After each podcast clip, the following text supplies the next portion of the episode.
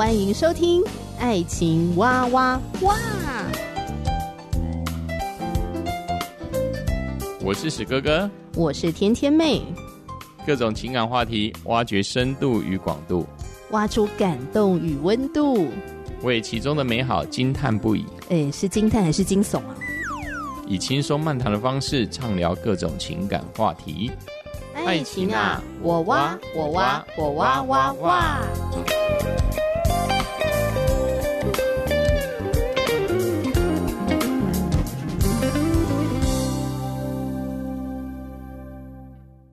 亲爱的听众朋友，平安，我是天天妹，非常的开心又再次和你相会在《爱情哇哇哇》的节目当中，一起来分享好书。那我们要分享的这本书呢，是我心动了，然后呢，从单身到交往、订婚、结婚的蒙福原则，这四个阶段呢，是大多数的人哦都会经历的。但是呢，呃，很多的人在过程当中啊，诶，迷迷茫茫的哦，嗯、有的时候呢，可能走了冤枉路哦，经历了很多伤心啊、呃、失望啊、失落的事情。也有许多的人呢，在经历这四个阶段的时候啊，啊、就想，诶，到底有没有一个大原则可以引导我们？啊，以至于我们在走的时候呢，不会迷迷糊糊的，在这个爱情的海洋当中，可以呃顺利的度过。当我读到了这本，我心动了，然后呢，呃，我觉得可以给我们一个很清楚的指引。那所以我就决定在节目当中推荐这本书给大家。再次的感谢台湾学员传道会的授权哦，让我在节目里面做这个分享。所以呃，这些分享的都不是业配啊。如果你听了天天妹的分享，然后也去读了这本书，买了这本书，天天妹不会因此加薪，呵呵，但我相信你可以从这本我心动了，然后呢，呃，获得蛮多的帮助。好，那么作者是班恩史都华。华他是美国华盛顿特区热忱城市教会的牧师。那么在投入这个牧会工作之前呢，他是在德州的农工大学美洲研经事工这个蜕变事工当了十一年的执行长。这十一年当中呢，他陪伴了上千名的大学生啊，所以他也观察到很多年轻人的需要啊。我想年轻人呢，就是两件非常重要的事情吧。哈，一个就是呃就业嘛，对不对？啊，我读了这个书啊，栽培自己，那么未来。来，我的方向该怎么选择呢？好，工作。那第二个呢，就是感情啦。好，感情的这个问题很重要，所以他也决定写了这本书。我心动了，然后呢？好，在上一次介绍这本书的时候，跟听众朋友谈到的是让优先成为优先。在建立正确的伴侣关系之前，我们得先建立正确的神人关系。呃，如果你是基督徒的话呢，我想这一点应该不太陌生。在教会当中，我们常都会听到这样的话：谈恋爱之前呢，先学习跟上帝谈恋爱。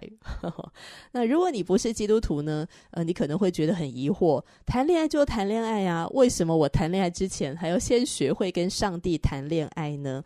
好，这就。值得你来听一听了。好，那么作者呢，他写到了，我们可以先从与上帝谈恋爱的过程里面，先了解爱是什么，如何培养真爱。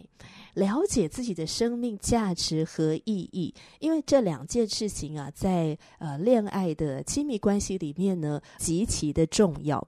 所以在谈恋爱之前呢，如果我们能够先搞懂这两件事情，就可以少走很多的冤枉路了。那么，爱是什么呢？爱是主动，爱是舍己，爱是坚持。有一对情侣。男生是职业运动员，女生是模特儿。哦，他们这对情侣呢，真是非常有魅力。每一次啊，他们出现在任何的场合哦，现场的人呢，原本在聊天啊，或者做自己的事，但是这一对情侣出现的时候啊，诶，大家就会转头，然后看着他们。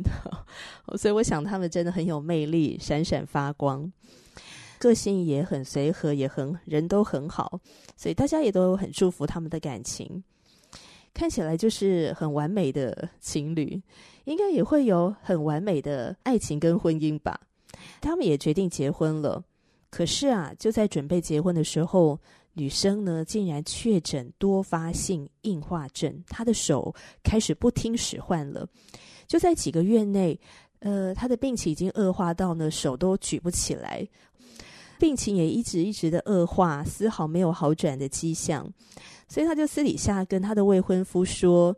如果你有其他的考量，你是可以取消这个婚约的，我不会责怪你的，因为他知道自己会面对多大的困难跟挣扎，这个这个挑战实在太大了，他不希望未婚夫被自己的病情拖累啊，所以就提出了这个建议。如果你有其他的考量想法，你可以取消这个婚约。可是呢，呃，男方并没有听从他的建议。好，男方很爱这个女生。其实我觉得男方如果这个时候退出的话哦，也是情有可原的，大家也不会责怪他。但是或许这就是爱吧，哈，他还是决定要娶这个女孩，因为他真心爱这个女孩子。他们在婚礼上彼此念出那个誓言：无论生病或健康，无论富贵贫穷，呃，无论境遇的好坏。我都会一直爱你，直到永远。这个婚约的誓言，对不论是这个女孩子来说，或是对这个男孩子来讲，都是极其的困难的。可是他们愿意面对将来的一切困难，因为他想要跟他所爱的人在一起。从这个故事里面，我们看见了爱的舍己、爱的主动、爱的坚持。人的爱尚且如此，更何况是上帝对待我们的爱呢？在约翰一书的四章十三节说：“上帝将他的灵赐给我们，从此就知道我们是住在他里面，他也住在我们里面。”这里说的“住”啊，单纯指就待在这里。上帝知道我们这一生会有挣扎，会动摇，会跌倒，也会软弱。但是无论如何，上帝的爱都宣告，他不会离开我们，他会一直陪伴着我们，因为爱就是这样，爱是坚持。如果我们住在上帝的爱里面，我们被全世界最荣美、最有能力的上帝所爱护。他知道你是谁，认识你，不管往后的日子有多么的艰难，上帝绝对不会放弃你。如果我们了解这一点，我们的内心就会有力量，成为一个给予的人，而非只是一个索取的人。因为我们里面有一个泉源，啊，这个泉源会不断地涌出活水来，啊，所以我们的内心就不会是枯干的。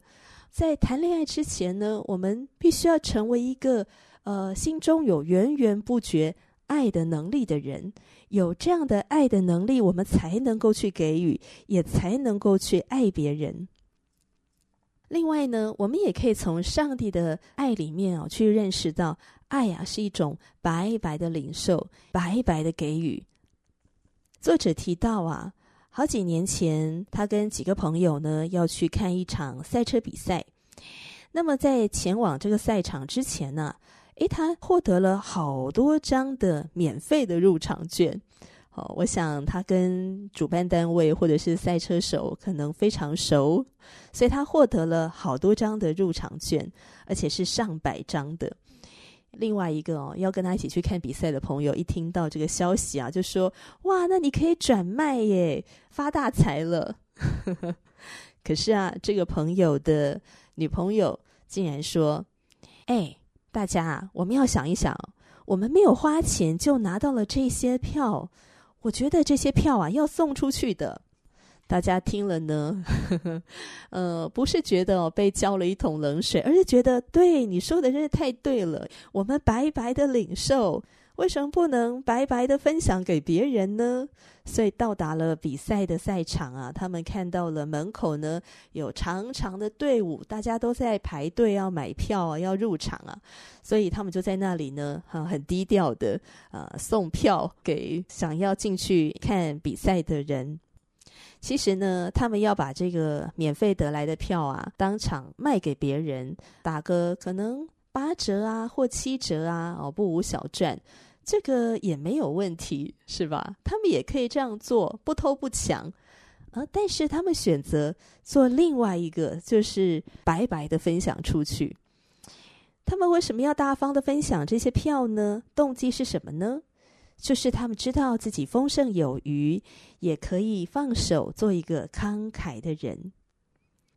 如果我们知道自己是连结于那位无尽的接纳、有赦免之恩、有无尽的恩典。所有的丰富都在他身上的这位全宇宙的上帝，我们与他是连结的。我们是否也愿意做一个慷慨的人呢？做一个愿意分享的人呢？这个白白领受、白白给予，这就是上帝的爱。上帝要我们学习成为这样的人，成为一个丰盛有余的给予者。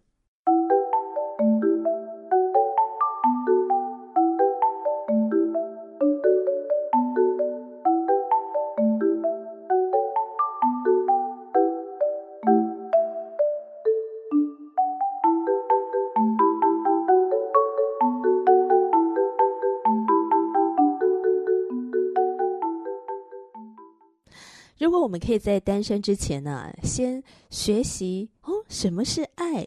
爱有哪些的特质？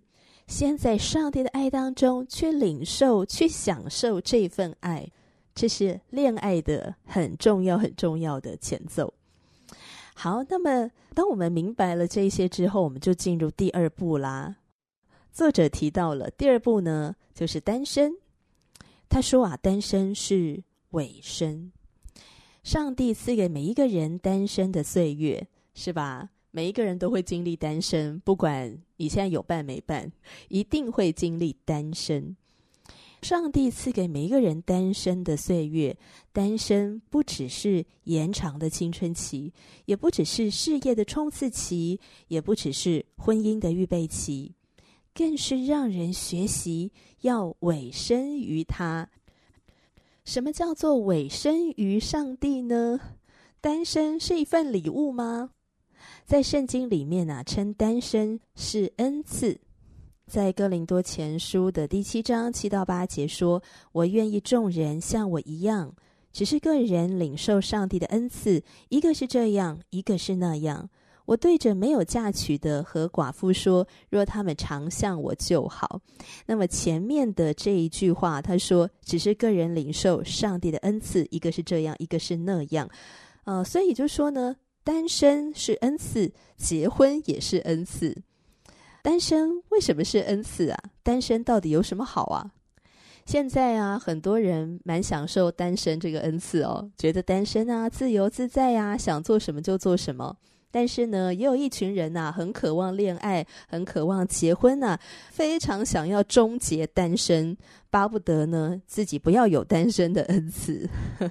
有不少的基督徒弟兄姐妹啊，会这样祷告：上帝啊，如果你真的爱我的话，你就不要给我单身的恩赐，拜托，赶快终结我的单身，让我赶快遇到我的亚当，或遇到我的夏娃。对呀，如果我们这么想结婚，慈爱的上帝干嘛要给我们单身的恩赐呢？事实上啊，这当然是为了我们的好处喽。在哥林多前书第七章三十五节说：“我说这话是为你们的益处，乃是要叫你们行合宜的事，得以殷勤服侍主，没有分心的事。”从这节经文里面啊，提到上帝在我们生命里面赐下单身岁月的两个很重要的原因。首先呢、什么叫做行合一的事？合一的事是什么？合一代表特别适合或融洽。我们认为某一个情境啊、你做这个行为是合适的。那么不符合情境的行为就是不合适的。好比说，你穿泳衣去参加婚礼，泳衣本身没问题嘛，对吧？就是这个情境啊不合适，它不适合出现在婚礼上。我们会觉得这个不合宜。你穿着泳衣呢，就去游泳，去海边，去游泳池啊，那就合适了。呃，穿到婚礼上呢，就大大的不合适了。所以情境决定了行为的合宜性。所以，上帝让我们此时此刻拥有单身，啊，正在单身里面。那么你想一想看，有什么事情是那个最重要的呢？我们有没有排好优先次序去做那个合适我现在单身的时候好好去做、好好去追求的呢？上帝当然在乎我们的情感生活，在乎我们的婚姻，甚至他可能比我们还要更加在乎。毕竟婚姻是他所制定的，这事虽然很重要，却只占了圣经的九牛一毛。人的生命何等的短暂，一寸光阴一寸金，每一个人生阶段都非常非常的重要。我们是否紧紧的把握住我们宝贵的时间、宝贵的生命，去做最重要的事情呢？这就是行合宜的事。那这时候可能有人会问啦，那我不能够同时结婚又献身给上帝吗？有这种疑问当然很理所当然，所以我们要了解，保罗说上帝赐下单身是为了让我们殷勤服侍主，没有分心的事。好，所以啊，单身的岁月我们要享受那个毫无分心的事。谈恋爱当然很棒啊，约会很棒，可是它确实分散我们的注意力。诶，想想看，我们有没有这样的经历哦？你在上课，或者是你在做主日礼拜，看着圣经，或者是好像看起来很专心的看着讲台哦，听牧师在讲话，或者跟着敬拜团在唱圣歌，看起来很专心哦。另外一边呢，正在分心啊，不知道我现在此时此刻呢。啊，看起来怎么样？形象好不好？有没有很端庄？看起来有没有很敬虔？看起来有没有很属灵？看起来有没有魅力？吸不吸引人？特别这个时候，如果有心仪的对象啊，坐在自己的附近啊，不由自主的呢，就开始偷看对方，开始偷偷的观察对方哦，啊，就在分心了。我想到以前学生时期啊，在教会聚会啊。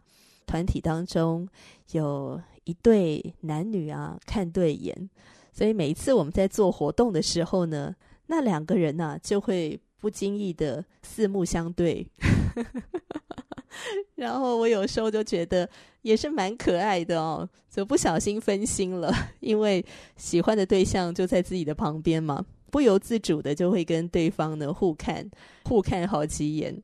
即使他们觉得自己掩饰的非常好，呵呵，但是啊，如果多加观察一下呢，就可以看得出来啊，他们有的时候就不小心分心了。也有一些弟兄姐妹呢跟我分享，哎呀，心仪的对象呢坐在自己的旁边，尤其是那个还没有确认关系的时候，真的不由自主啊会分心。所以恋爱约会虽然很棒很美好，的确会分散我们的注意力。上帝因着他的慈爱，所以赐给我们每一个人都有单身的礼物。在单身的岁月，他要我们定睛于他，他是我们生命里最重要的焦点。其实啊，这个不管是单身的岁月，或者你已经恋爱了，或者结婚了，他都是我们生命里面最重要的。只是在单身的时候呢，我们没有其他的事情会分心我们，所以我们专心爱上帝，专心的来服侍上帝。上帝赐下单身的岁月，教我们学习什么是好好的委身于上帝。那这个不分心这个事情哦，作者还做了一些补充。因为也有不少的人问他说：“哎，我真的不懂，为什么我得在单身岁月的时候才能学习委身于上帝啊？因为即使我结了婚，我也是委身于上帝的嘛。我跟我的太太委身于上帝，一起寻求主啊。确实是这样。在哥林多前书的七章三十二到三十三节，保罗说：‘我愿你们无所挂虑。’没有娶妻的是为主的事挂虑，想怎样叫主喜悦；娶了妻的是为世上的事挂虑，想怎样叫妻子喜悦。人保持单身，是因为单身不必为婚姻担心或者挂虑。如果你是一个弟兄，你娶了一个姐妹，是为世上的事情挂虑，想怎样叫你的老婆喜悦。那当然了，有些人看到这里啊，就会想：叫我老婆喜悦，这正是我想拥有的牵挂啊。于是作者就要补充啦，要想一想啊，有些让你太太开心的事情，可能是你原本完全不喜欢的。很多的人谈恋爱到某一个程度，女生啊就会开始对你的穿衣打扮有意见。当然，有些男生乐意的调整。嗯、呃，有些人呢，则是觉得啊受不了。你可以不要管我怎么穿吗？我这样的搭配很好啊，为什么被你说的不伦不类的？还有呢？开始谈恋爱之后啊，遇到了一些特别的节日，你就要绞尽脑汁，用创意或者是钱，好堆出一些新的点子，让对方知道你很在乎他。那么订婚的时候呢，要没日没夜的挑选婚后需要的一切东西，或者是在结婚的时候呢，要预备的一切东西，你都得要花时间啊，花心思在这个事情上面。嗯、还有呢，拍婚纱也要花好多时间预备的，找哪一个婚纱摄影啊，找哪一个妆发师啊，你漂亮可爱的未婚妻可能会花好多好多的时间要跟你讨论，你比较喜欢这个呢，还是那个设计呢？你喜欢这个盘子吗？啊，你喜欢这家婚纱吗？你觉得我穿这个好不好看呢？哎，我觉得你穿这一套西装比较好看，你觉得呢？有好多的事情要跟你沟通的。那如果你是一个也喜欢沟通这件事情，跟着你的未婚妻一起享受这个过程，那当然很棒。可是呢，据我的观察，还有作者班恩的观察，还有许许多多的人的亲身的经历，让我们知道，大多数的男生啊，会觉得天哪，这一切的事情怎么这么复杂，怎么这么累呀？即使自己想要集中注意力跟可爱的未婚妻沟通，可是内心呢，却在呐喊说：“我才不在乎这些呢！你喜欢怎么做就怎么做吧，不要再来问我了。”天哪，谁来帮帮我？那么结婚之后呢，你也发现你得要自掏腰包，花好多好多的钱在你不曾想过要买的东西，像是冰箱啊、洗衣机啊、烘衣机啊、洗碗机啊，或者是沙发呀、茶几啊、电视啊、扫地机器人呐，一切一切的这些家电，还有各种的清洁的用品。然后要缴保费的时候，你发现天哪，这额外的负担不是开玩笑的。已婚人士得缴的更多钱，现在不是一加一等于二，是一加一等于十。还有人经历到啊，是结了婚呢就负债了，结婚的时候的花费呢超过了他的想象，可是他又不想要让可爱的未婚妻感到失望，所以只好咬牙把这个钱给花下去，结果结了一个婚就负债了。所以婚后呢，要想尽办法，赶快把那些债务还清。你工作了一整天，好累啊，好累。你回到家，瘫在沙发上，想要来看个电视，或者发个呆，或者做自己想做的事。做梦，老婆大人坐到你的旁边，问你：“你今天过得好吗？”你回答说：“嗯，还好，不错。”结束。你只想要好好发呆一下，可是对方想要知道细节。他想要和你分享他一整天发生的大小事，也想要了解你一整天发生的大小事，而你得要放下你现在手边的事情，也不准发呆，你要跟他四目相对，要好好的倾听，表现出你很专心的聆听他说话，而且你要回应他。这时候你开始想：为什么？为什么？为什么？让我休息一下不行吗？让我放空一下不行吗？老子现在不想讲话。这时候也明白了，为什么你几乎认识的每一个已婚的男人看起来都好累哦。因为他们的经济、他们的情感、社会责任都大幅增加了。这也是为什么大部分已婚的男人睾固酮浓度会低下，甚至有的人开始掉头发了，掉了很多很多头发，或者多了好多白头发。其实，婚姻的这些负担并不是坏事，但它确实是沉重、有压力的。我们得努力的经营、管理婚姻生活，会为此分散许许多多的心力。不只是弟兄们会遇到这个压力啊，女士们的压力也是很多的，对吧？如果你是已婚的女士，能不能够分享一下你遇到的挑战是什么呢？压力有哪些呢？在哥林多前书七章三十四节，妇女和处女也有分别，没有出嫁的是为主的事挂虑，要身体灵魂都圣洁；已经出嫁的是为世上的事挂虑，想怎样叫丈夫喜悦。什么叫做让丈夫喜悦呢？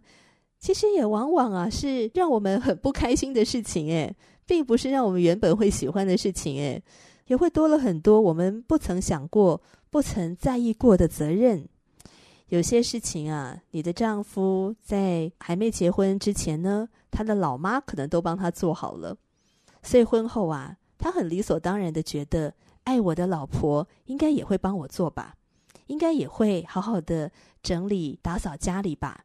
让这个家呢随时保持干净，这个吃完的碗筷呢自动的就有人去洗了，然后厕所的马桶呢也可以随时的保持干净跟清新的香味，还有呢有人会自动的料理三餐，啊，这是你的丈夫心里面的一种理想的期待啊，他觉得有人会帮他完成。然后关于打扫房子啊，整理家务，保持干净整洁。可是每一个人对于脏乱承受的程度不一样啊，他可能觉得，哎，这还好啊，我还可以忍受啊。但是对你来说呢，天哪，太脏了，真的看不下去。那看不下去的人就比较吃亏，看不下去的人就只好先去打扫了。这时候，你的另一半，你的好老公，他已经累死了，他只想要坐在沙发上打电动、看电视，做自己喜欢的事情。还有啊，当你们生了孩子的时候啊，大部分的姐妹就会扛起了一个全新境界的责任，就得照顾这个小小人的吃喝拉撒。如果你是单身的话，你可以随心所欲，基本上是这样，非常的自由。如果你想要去咖啡厅喝一杯咖啡，呃，你几乎随时随地都可以出发。当然，工作时间不行啦。我是说，工作完了之后，都是你自己的时间啦。你想要怎么做就怎么运用，你不必问任何人，也不必需要什么事先的规划，可以说走就走。可是如果你结了婚，甚至你有了孩子，就不是这回事了。各种的出外旅游，你得要顾全细节，你得在意别人，哇，这是累人又花时间呐。